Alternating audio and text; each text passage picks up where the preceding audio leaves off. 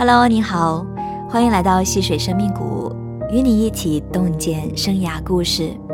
我们呢刚刚经历了用一天来体验一生的亲子活动啊，无论是妈妈还是孩子都特别有感悟。所以呢，把现场的片段带过来与你一起分享。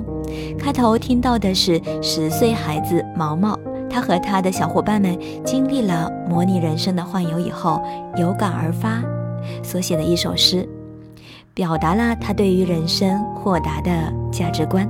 拿起咖啡打酱油，人生自古谁无死？做好当代是自己，百老无悔是最佳。上到珠峰，下到海，有声作乐上青天。非常的感慨啊，毛毛真的很有才华。人生自古谁无死，做好当代是自己。很纯粹的一句感悟，能够看透生死，着眼当下，做好现在的自己。他的领悟力和创造力都很棒。自古英雄出少年，相信毛毛如果能够坚持自己的通透，保持初心的话，定能度过幸福的人生。那么我们的妈妈呢，也一起经历了平凡和坎坷的一生。我们来听听她对人生有什么样的感慨。最最这个体会，但是没有没有那个改变的可能，就是确实这个投胎是门学问，对吧？我我一开始就就是投胎了一个富二代，就像我们说条条道道路通罗马，但是你不得不承认，有些人生就生在罗马，他就生在罗马，可能他的起点是可能是我们普通人一辈子的终点，但是你还是要去去努力。因为你还是有很多改变你命运的可能性。这位妈妈强调了两遍，有的人他就出生在罗马，他的起点啊就是很多人一辈子的终点。那其实这位妈妈也是看得很通透，只要努力的生活，还是可以过不平凡的人生。那每一个人都有不一样的出身。对待出生的态度不同，就会有不同的结果。刚才邀请到的是孩子与女性的代表，那么接下来我们邀请到了第三位嘉宾，男性代表王博士。Hello，王博士，在吗？Hello，你好。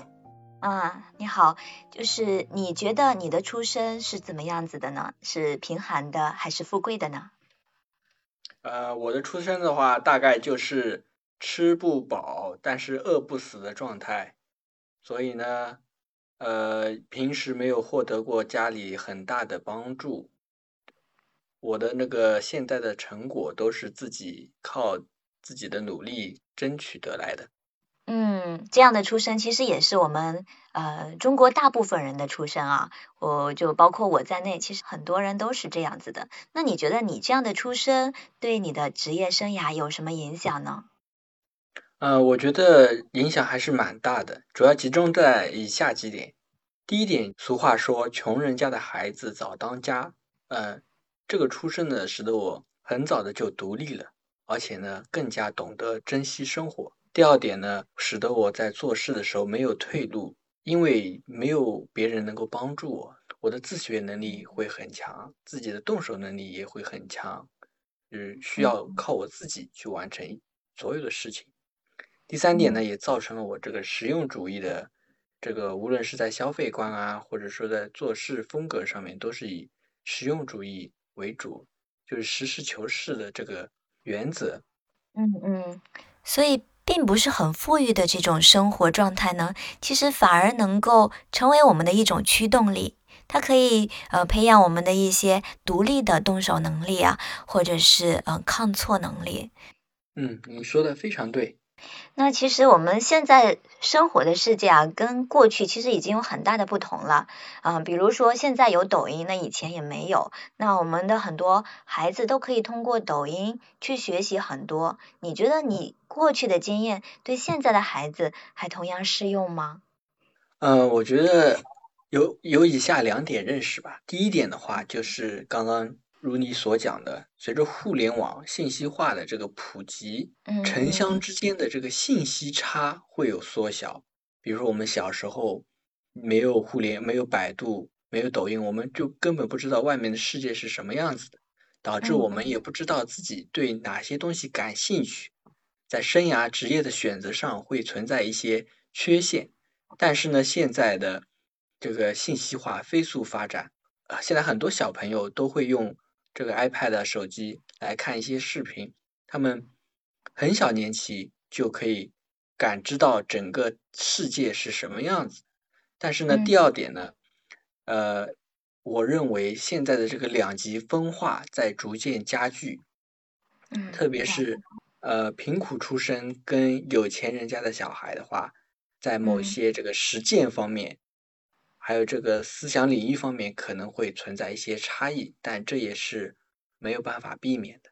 对，其实我们无论是出身贫寒啊，还是说呃出生在富贵的家庭里面。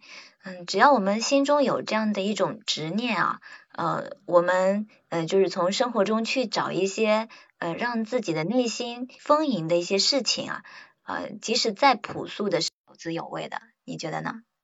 对吧？对，你说的非常对，我还想最后补充一点，好，就是我们千万不要被现在的一些消费主义陷阱给洗脑了，比如说一些奢侈品。嗯，或者说一些撑门面、要面子的东西，我们千万不能。相对于我们这些家庭并不是富裕的出身的人来说，不要去打肿脸充胖子。